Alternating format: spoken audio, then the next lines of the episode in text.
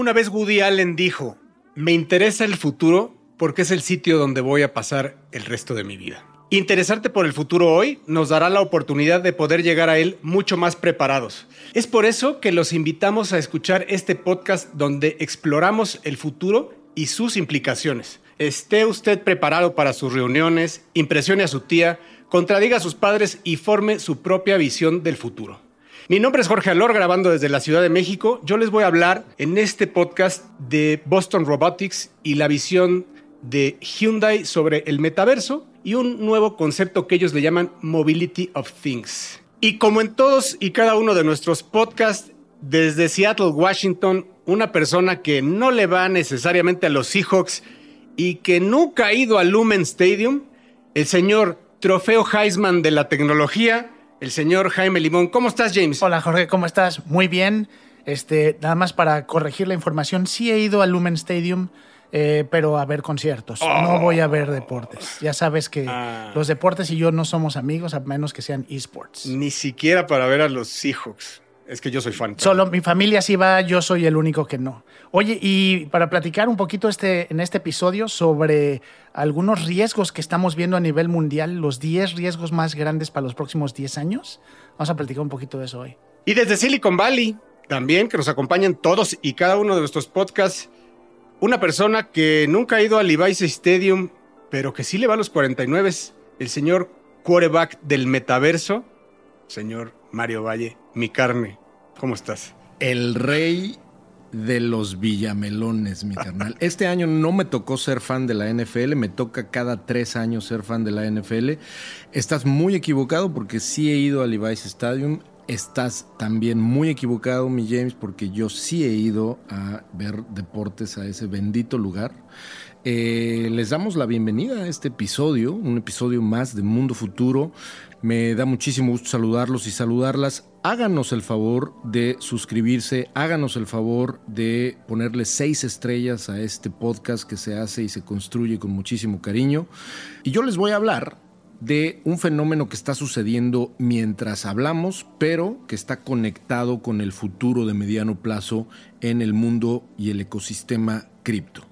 Me estoy refiriendo a un crash que estamos viendo ahora en las criptomonedas, pero no vamos a hablar de criptomonedas, vamos a hablar de la oportunidad de innovación que este crash puede presentar en el mediano plazo. Quédense, bienvenidos, bienvenidas, bienvenides esto es Mundo Futuro.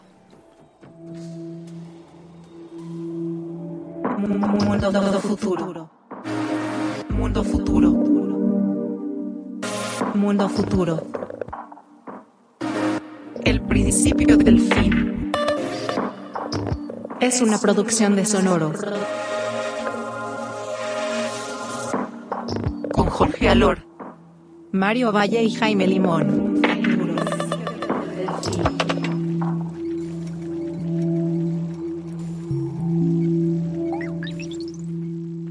Y bueno, para arrancar este episodio, eh, quería compartir con ustedes y que platicáramos un poco de lo que el Foro Económico Mundial acaba de reportar en su eh, reporte anual. Eh, y el tema es muy interesante y muy de la mano con lo que siempre hablamos nosotros de cómo el mundo va a cambiar en los próximos 10 años. Y una de las cosas que investigó el, Foro Económico Mundial fue y le preguntó a los eh, expertos de diferentes ramas y al público en general cuáles veían que eran los riesgos más severos a escala global para los próximos 10 años. Es decir, qué es lo que le en pocas palabras, qué es lo que le preocupa a la gente que sabe de sus diferentes temas. Y hablaron de temas económicos, del medio ambiente, geopolíticos, sociales y de tecnología.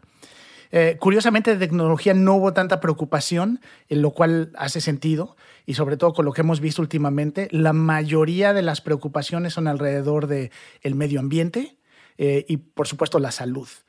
Entonces, si quieren, voy a mencionar los 10, este, vamos muy rápido, em, y curiosamente, los primeros tres, como se imaginarán, y sobre todo si son gente joven, eh, les hará sentido, son de medio ambiente. El primero es falta de acción a la crisis climática. Eso lo ven como el riesgo más grande y es eh, común para todo mundo. Nota al pie, póngase aquí el sticker o GIF animado de Greta diciendo How dare you? Sí, y con toda la razón. Eh, porque el número dos y el número tres también van muy de la mano. El segundo es la preocupación por los climas extremos, que eso ya estamos viviendo día a día, ya no es un mundo futuro, eso es el día presente. Y la preocupación obviamente es cómo se complica aún más y se vuelve aún más extremo.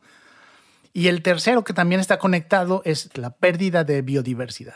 Y que de alguna forma habíamos ya platicado sobre esto, James, y que teníamos todos la responsabilidad, porque pues aquí sí tenemos que actuar todos, lo platicamos en un, en un podcast exclusivo de cambio climático y dijimos, tenemos que darle la vuelta antes del 2030, tenemos que completar esa primera fase antes del, del 2030 y no vamos bien. Y yo soy de los pesimistas que cree que no va a haber vuelta de hoja. Es decir, que en realidad esa distopía del futuro va a estar completamente marcada por el gravísimo sistema o ecosistema que va a existir en 20, 30, 40 años y que ya no lo vamos a poder detener. Y que, y que además somos capaces como raza de poder vivir con eso con tal de no frenar el progreso. Eso que acabas de decir es dramático, ¿eh? es dramático porque, porque se dice fácil, pero tiene un montón de implicaciones políticas,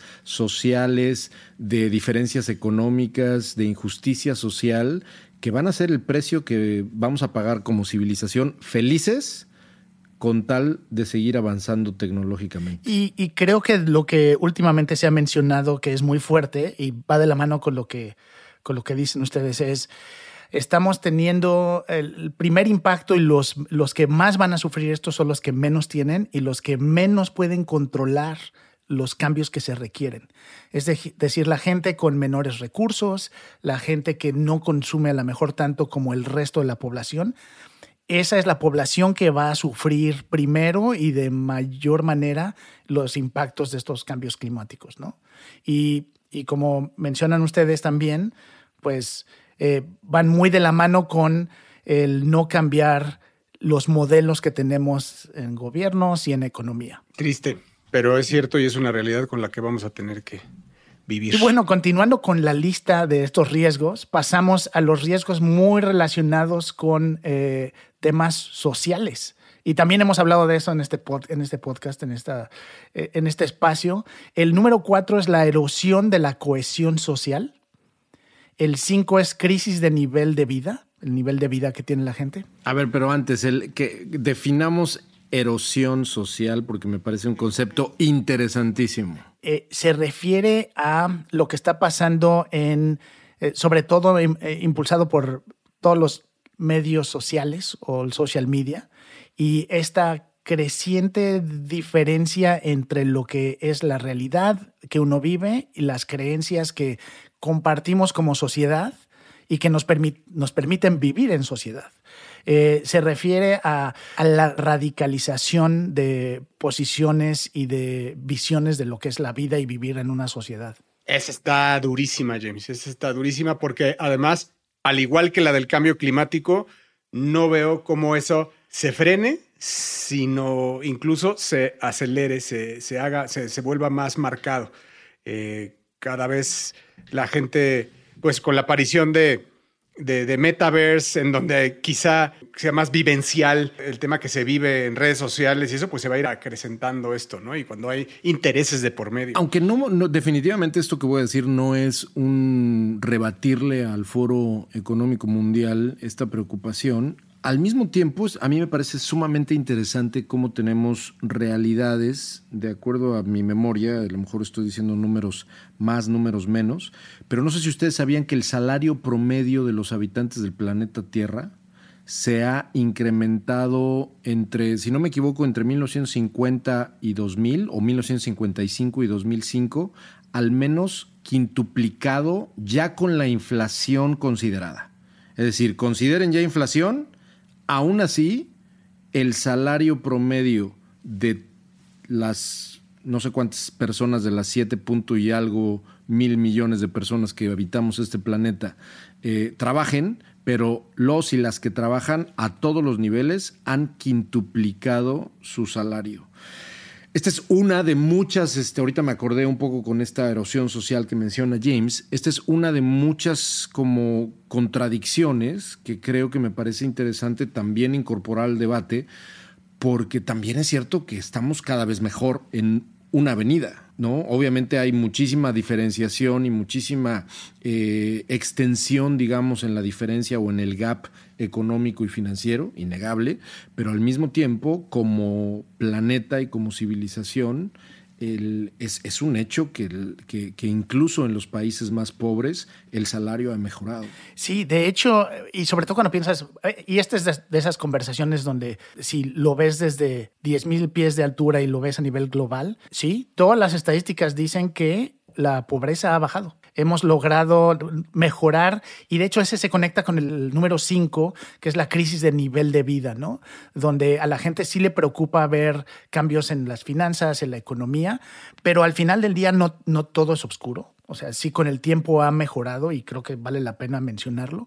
Mucho de lo que menciona el Foro Económico con la, erosión social se refiere mucho a la cohesión y es decir, esta tensión con la cual estamos viviendo en base a la información a la que estamos expuestos y que, como hemos mencionado aquí muchas veces, es todo este tema de redes sociales, donde la percepción de pronto de lo que los conceptos que tenemos en común y que nos mantienen, sobre todo en, en, sociedades democráticas, nos mantienen juntos y nos permiten interactuar, eso es lo que se está erosionando y que llega, en algún momento puede llegar un momento en el que no podamos tener, eh, y piensen esto sobre todo en gobiernos, no podamos tener un punto medio, ¿no? La radicalización llega a tal nivel donde empiezas a tener conversaciones como las que hay ahorita en Estados Unidos de la gente empieza a soltar la frase guerra civil eh, cuando eso hace 10 años hubiera sido una locura. Está cabrón cómo esa frase está cada vez más presente. ¿eh? Digo, no es, no es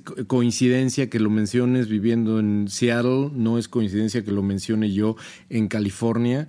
Es impresionante a qué grado en las conversaciones casuales de la gente que habita este país está presente ese miedo como nunca antes. ¿eh? Y, uno pensaría que con el tiempo evolucionamos alejarnos de eso, ¿no? Que iba a haber, que la tecnología sobre todo nos iba a acercar. Y pues sí nos ha permitido estar más cerca de otros. El problema es el contenido, ¿no? Eh, eso, eso, eso es lo que iba a decir. O sea, sí nos ha acercado en, de, alguna forma, pero nos, nos aleja en, forma de pensar, ¿no? Nos acerca en comunicación, nos aleja en forma de pensar. Y creo que además, eh, volviendo a tu punto de que hemos estado más cerca que nunca y ha habido, y la tecnología efectivamente nos ha, ha hecho estas ha tratado de acercar estas disparidades en el mundo y hoy más que nunca estamos cerca. Creo que con lo que viene, y en este programa venimos a hablar de futuro, me preocupa un poco que eh, el tema sobre todo de CRISPR y de la edición genética que está a la vuelta de la esquina otra vez otra vez nos podría generar esta, esta disparidad, esta falta de equidad, esta falta, eh, este, esta, como decías tú, eh, este, quitar esos gamas de grises y, de en medio y empezar a avanzar unos como sociedad privilegiada, ¿no? Y dejar a otros en otra raza incluso, ¿no? Porque dice, decía Jennifer Doudna, es, es, no, es, no es una cuestión si se va a hacer o no. La pregunta es cuándo y cómo. Pero de que somos capaces hoy ya de poder evolucionar, autoevolucionarnos como una raza,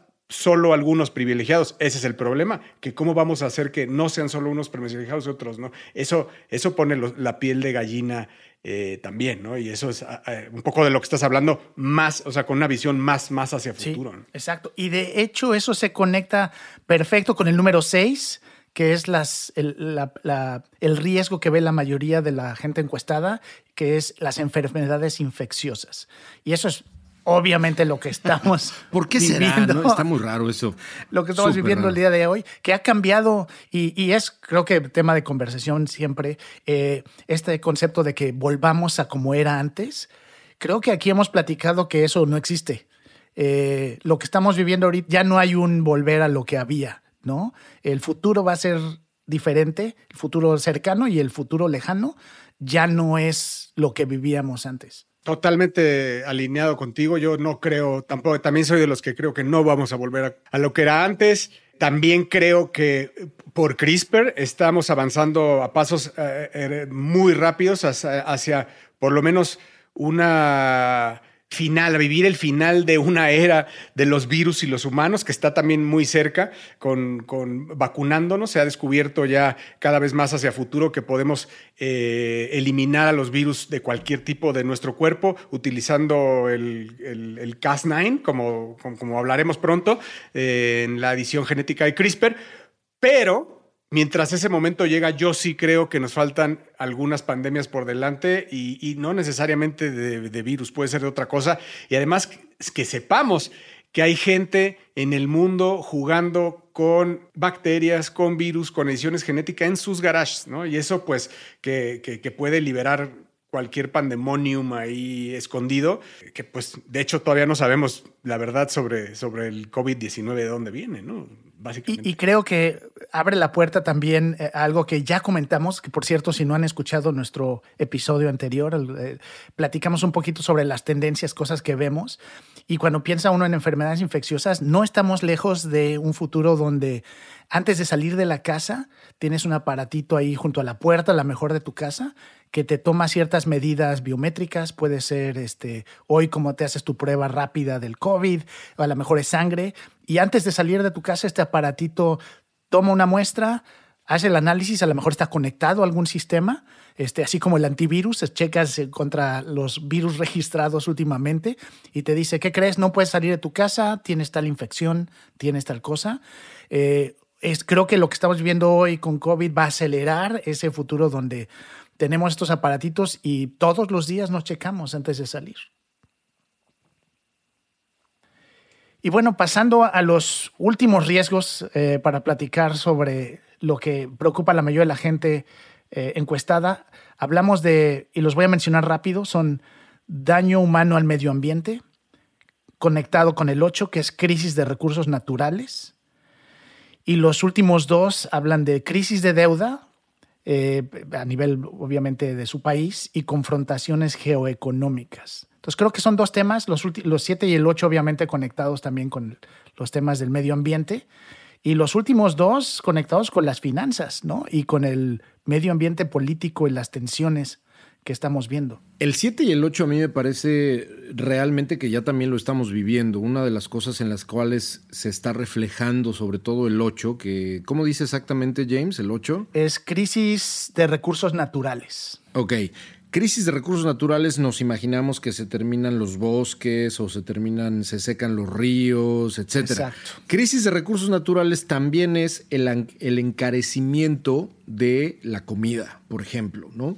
Cómo es que las materias primas para, por ejemplo, los granos de maíz, el grano de trigo, el arroz, eh, todo lo que tiene que ver, el, todo lo que tiene que ver con recursos naturales, ya sea comestibles o, como dice Jorge, los minerales, los, los fierros, este, es, un, es un tema que vale la pena mencionar que está afectando hoy en día de una manera impresionante, no se diga de otra manera, la inflación, ¿no?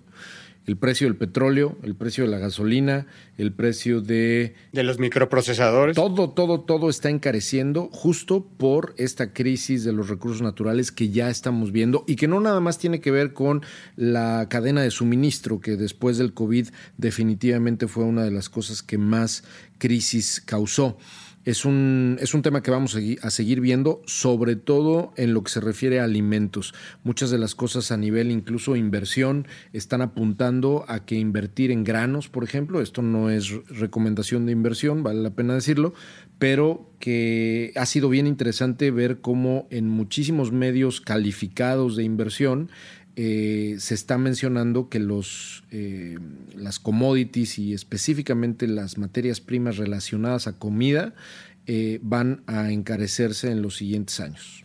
¿Y la nueve que era, James? La nueve habla de crisis de deuda. De deuda, de, de, de, estar sobre un, corriendo sobre un mundo que vive sobre deuda, sobre el dinero que es deuda, deuda electrónica, ¿no? Yo, le, yo todavía me da más miedo que hablar sobre de crisis de deuda, pues el, el, cisma que podría provocar eh, la posible caída de la centralización, el fin del dinero y el fin de las instituciones que podría llegar a traer esta revolución de blockchain, ¿no? Y que no necesariamente sabemos si eso acaba en buen puerto. Y de los gobiernos, porque una de las deudas más grandes que existen en la Tierra las tienen los gobiernos. Al, al ser capaces ellos mismos a través de sus bancos centrales de imprimir e imprimir e imprimir dinero y comprar este tipo de instrumentos financieros en deuda, la deuda pública, ¿no? Es en, en un gobierno, por ejemplo, como el de Estados Unidos, no nos vayamos muy lejos. El día de hoy, en el Senado,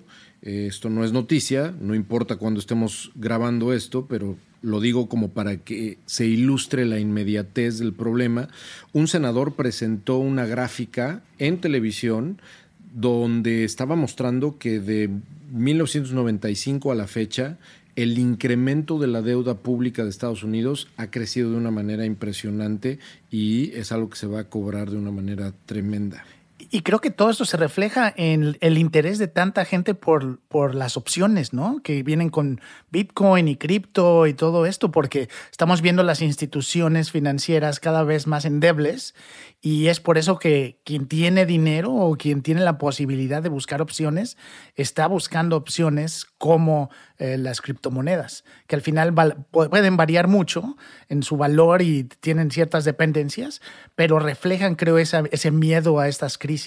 Y, que todo también lleva a ese último punto, ¿no? Al décimo, que son las confrontaciones geoeconómicas este, que vivimos hoy en día cada vez que abre uno el periódico, checa internet las noticias y ve las conversaciones entre Estados Unidos y China, eh, o internamente en su propio país, en México, cuando pensamos en las confrontaciones que hay y, las decisiones que se toman en el futuro de la, del país, bueno, pues, hay mucha tensión. Esto también tendrá que ver con los eh, esta costumbre de Estados Unidos de multar, o más que multar, hay una palabra que se me fue que tiene que ver con eh, castigar comercialmente a países con los que política y económicamente no está de acuerdo? Pues podría ser. Creo que dentro de lo que eh, investigan ellos y dentro de la encuesta que hicieron, eh, la, la preocupación, la mayor preocupación es qué pasa si mi país es sometido por otro, ya sea de manera física o en cuanto a dependencias este, económicas, ¿no? Que es algo que les, preocupa mucho. Me viene a la cabeza lo que sucedió con Cuba, lo que ha estado sucediendo con China, ya lo dijiste, etcétera. Entonces, por eso lo decía. No, a mí, a mí eh, me, preocupa mucho también el, crecimiento de las grandes, eh, de las big techs, ¿no? Que no, que no solo crecen eh, económicamente, sino también en datos y eso le aporta poder a los países y hay una gran crisis hoy de China y Estados Unidos que no necesariamente es política, sino de las big techs, de espionaje, de data, eh, y donde no em, eh, se comparten mm, nada y, es una, es, eso me, me, preocupa que vaya a sobrepasar a los gobiernos en algún punto, ¿no? Eh, y es algo que vamos a estar viviendo los próximos 10 años. Hoy Apple ya tiene más eh, Producto Interno Bruto si fuera país que México, ¿no? Eh, y no se, no se diga del resto del mundo. Y, podría haber bloques de empresas europeas contra empresas eh, americanas, contra empresas chinas. Y, es, es preocupante ya ver hoy el tamaño de un Tencent, Mario, por ejemplo, que va sin control, ¿no? Sin control, bueno, con, controlada por el gobierno, pero, pero siempre con tratando de dominar el mundo, ¿no? O sea, que, su drive sea eh, dominar el mundo, ir, en, ir en contra de esta visión yankee también, ¿no? De, ser China quien domine. Y eso pues creo que abona ahí al, al tema, más bien, no, no le abona nada, al, al, punto número 10, James. Así es, y, y, creo que, y creo que con este último punto queda claro que, por un lado, compartimos muchísimas de las preocupaciones que tiene toda esta gente encuestada, encuestada y por otro lado, que muchas de las cosas que hemos platicado en este podcast se reflejan ahí también, ¿no? Totalmente. Y además es algo que para mí, todo lo que has, todas estas preocupaciones no tienen reversa. O sea, no tienen reversa. No hay, no hay como las empresas dejen de crecer y, y, seguir tomando poder y control. No hay cómo frenar el cambio climático y no se ve cómo. No estamos dispuestos a hacerlo.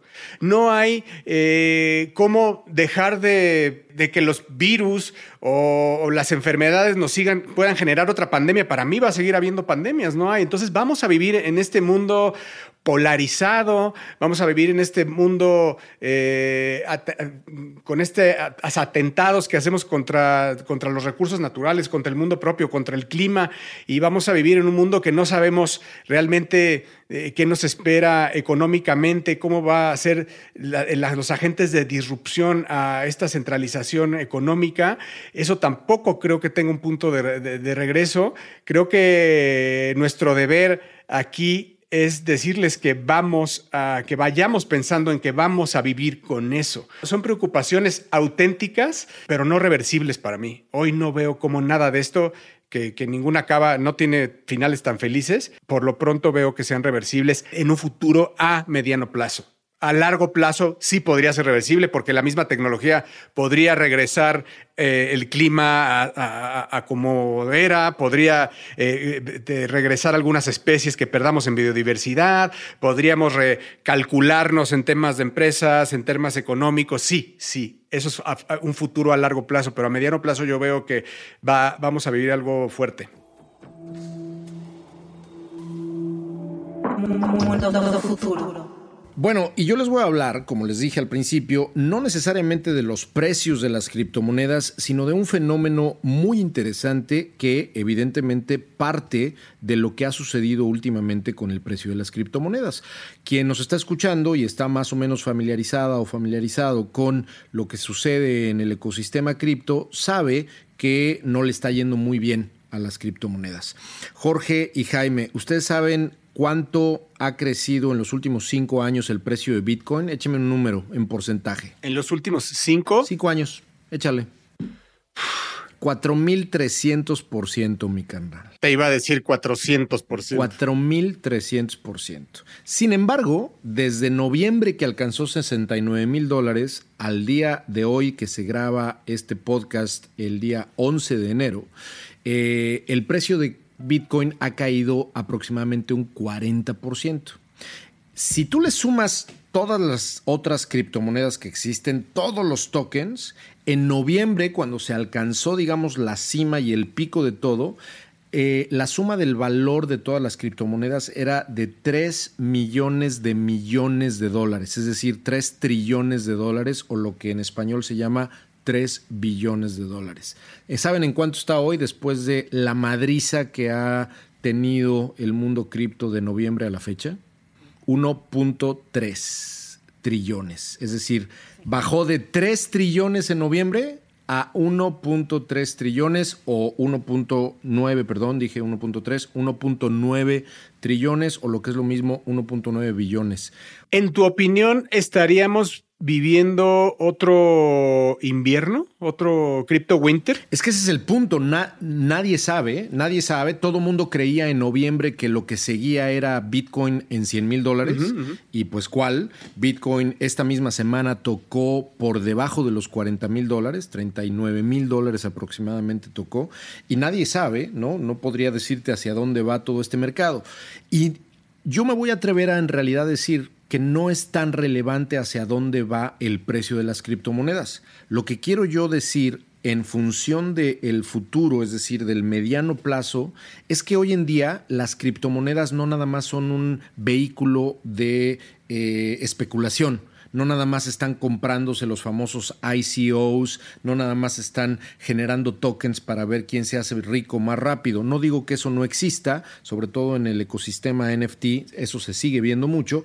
Lo que estoy tratando de decir es que alrededor de muchísimas de estas criptomonedas hay un montón de proyectos, un montón de emprendimientos, un montón de plataformas que muy difícilmente, dada la cantidad de capital que se ha metido por parte no nada más de venture capital y de fondos de inversión, sino de gobiernos, de organizaciones no gubernamentales, de celebridades, en fin, de un montón de personas, millones de personas en el mundo. Muchos intereses. Están construyendo, ya ese es justo el punto al que voy, están construyendo proyectos, ¿no?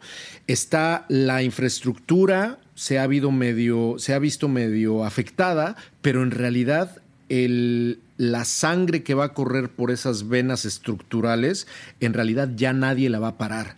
Lo cual nos hace pensar que independientemente del precio de las criptos, hay que revisar cuáles proyectos, cuáles infraestructuras y cuáles plataformas vale la pena y esto creo que puede afectar de una manera muy positiva el, el, futuro y el proceso democrático de acceso a estos proyectos.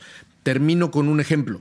Decentraland, un proyecto que hemos mencionado aquí muchísimas veces. Si al lado de Decentraland tú ves cómo le ha ido al precio de Maná, que seguramente Jorge sabe perfectamente cómo le ha ido al precio de maná. Me, me, me ha dejado en la bancarrota, mi hermano. eh, este token de maná de Decentraland ha perdido muchísimo su valor en los últimos meses debido a lo que ya dije. Y sin embargo, Decentraland sigue siendo un proyecto que crece cada vez más, que tiene más proyectos metidos, que tiene a más jugadores del mundo real o del mundo físico metido. Y yo creo que eso no difícilmente va a interrumpirse. Pero ¿qué sí está sucediendo? Gracias a que Maná como token es más barato, pues es probable que Decentraland pueda tener menos exigencia en términos del el precio o del ticket que se paga para poder participar. Entonces, es una buena noticia. Lo que quiero decir es que es una buena noticia ver este cripto crash, ¿no? ¿Será que estamos viviendo este cripto crash para que haya un renacimiento en algo mucho más sólido como nos pasó con el punto com? Porque no sabemos en qué parte del momento estamos viviendo. Si lo, cuando lo has comparado siempre con el bomb.com, Tampoco sabíamos distinguir en ese momento cuándo era el, el, resurgimiento, cuando fue ya saliendo sobre algo sólido. Nunca lo supimos, lo fuimos viviendo poco a poco. No, exactamente. Pero, pero ahora es, es, es real el tema. Hoy, hoy, hoy hablamos de Decentraland y hablamos de The Sandbox como, como, como, como el metaverse que sigue. ¿Cuándo? O sea, ¿no crees que mañana podría llegar Apple a decir, a ver, a ver niños, dejen de jugar con sus juguetes, aquí llegó el metaverse de Apple y se acabó todo y se chingaron todos los demás y se fue a la fregada todos los inversionistas. Como lo que está intentando hacer Meta, ¿no? Oculus o Facebook, que está tratando justamente de cerrar o, o, o eh, ponerle una cerca al concepto de metaverso. O el mismo Hyundai, que es de lo que vas a hablar. Exactamente, o el mismo Hyundai que, que no, o Disney, Disneylandia, o diferentes marcas que están haciendo o pensando en que no van a invertir sobre los metaversos que ya hoy existen, como Decentraland, Superworld, etcétera, sino van a empezar a hacer sus propios metaversos. Entonces, esto empezaría a eh, distorsionar un poco la idea que tenemos hoy. Y creo que esto es inevitable de pensar, Mario. O sea, no, no pensemos hoy, sería un poco naive pensar que el futuro del metaverso va a ser Decentraland. O sea, va, va a terminar. Yo, yo creo que las posibilidades de que se queden Decentraland o The Sandbox son mínimas. Creo que es un movimiento. Es mucho más amplio que eso, definitivamente. Es pasajero, pero va, pero, pero, y va a dar pie a otras cosas que probablemente hoy ni siquiera nos estemos imaginando. Eh, pero, pero, pero creo que va a ser algo pasajero. Mundo futuro. Y justo aquí les quería hablar de que siguen las apuestas del metaverso, que no, no hablando de que si es, Decentraland o no, la visión de Boston Robotics y de Hyundai, que es el dueño de Boston Robotics, sobre el metaverso, que me llamó mucho la atención. Y básicamente lo que ellos hablan es de un tema que se llama... Eh, Unlimited Mobility of Things, ¿no? O sea, es como, eh, ¿se acuerdan del término eh, de Internet of Things? Bueno, pues ahora lo... Poniéndole el buzzword. Exactamente, llegando al buzzword de, eh, cambiando el buzzword de Internet of Things, ellos ya dicen Mobility of Things. Y lo que están haciendo, pues básicamente es robotizar algunas cosas, quieren robotizar el transporte, repensar el transporte y robotizar. Hoy, el, robot que hoy tenemos en, en, la mente, Boston Robotics, que es como humanoide o es un perro o es medio como un caballo. al final tiene estas formas de vida y lo que empiezan a repensar es por qué no hacer unas llantas robots, ¿no? Entonces, imagínate unas llantas de maleta, pero sin la maleta. Y esas llantas son un robot. Entonces esas llantas se lo puedes poner a lo que quieras, desde a la silla de ruedas de tu abuelita o a la sala de tu casa. Y entonces imagínate que los, eh, los lunes eh, tienes en tu casa, haces yoga y entonces eso se reconfiguran los espacios y, abre un espacio para que puedas eh, hacer yoga. Pero los jueves juegas póker, entonces reconfigura el espacio, pero también se puede reconfigurar porque hace calor este, alrededor de un espacio más fresco o si hace frío de en torno a la chimenea. Entonces es como van a tener, empezar a tener vida en la vida real algunos objetos de acuerdo a una a una- un set de llantas que van a ser muy económicos y que van a ser robots al final. Eh, pero uno de los conceptos que me llamó la atención es, eh, ellos le llamaron el Digital Twins o los Physical Avatars. ¿Te acuerdas que eso lo habló, lo leímos en el libro de Diamandis? Eh, lo de los Physical Avatars. Y que, y que definitivamente ha estado en otros episodios también revoloteando como tópico recurrente. Y lo que ellos hablan es que el metaverso va, en el metaverso va a haber réplicas de tu casa en el metaverso, réplicas de una fábrica en el metaverso, réplicas de la oficina del trabajo y de las, y de, y las tiendas de retail probablemente. En- son réplicas reales en donde tú vas a poder entrar al metaverso. Vamos a suponer que yo estoy en un viaje con Jaime y vamos a ir a ver un juego de los Seahawks, pero se me olvida darle de comer a mi perro.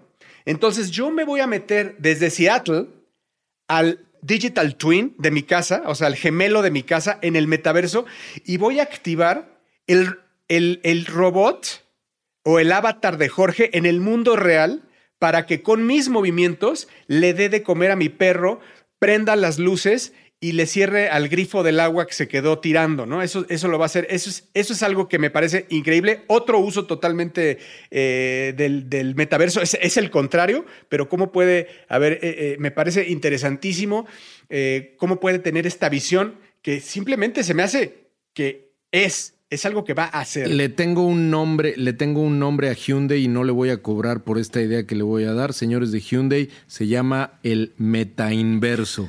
Eso. Bueno, está bueno. Bueno, al, al final eh, estamos viendo estos, eh, estos gemelos digitales ya funcionando. Eh, sin hacer comercial en Microsoft, ya hay algunas simulaciones donde lo que hacen es que Mesh. exactamente a través de Mesh están simulando, sobre todo en procesos de fabricación y donde tú puedes correr simulaciones de tu fábrica sin tocar el proceso físico.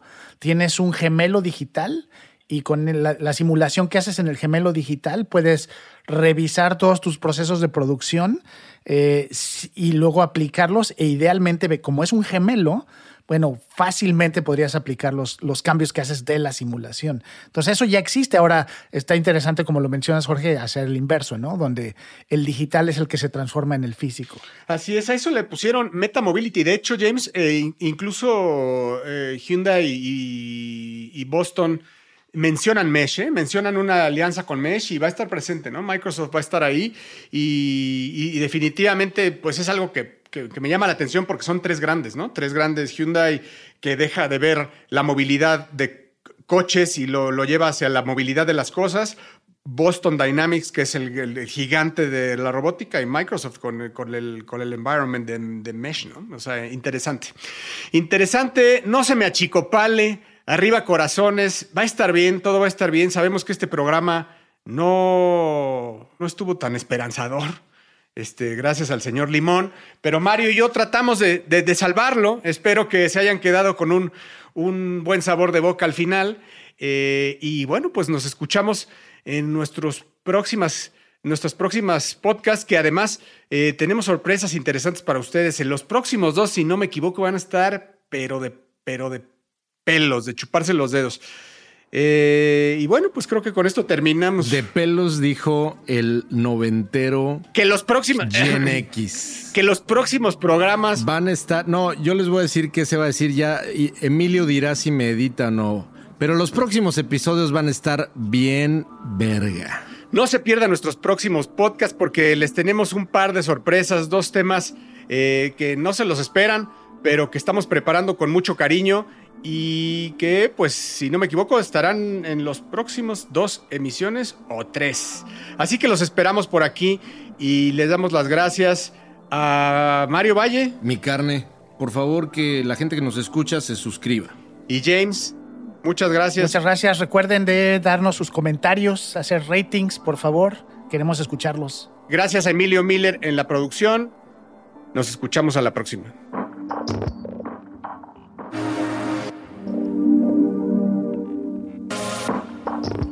Mundo Futuro. Mundo Futuro es una producción de Sonoro. Suscríbete a Mundo Futuro en Spotify, Apple Podcasts o en tu plataforma predilecta de streaming.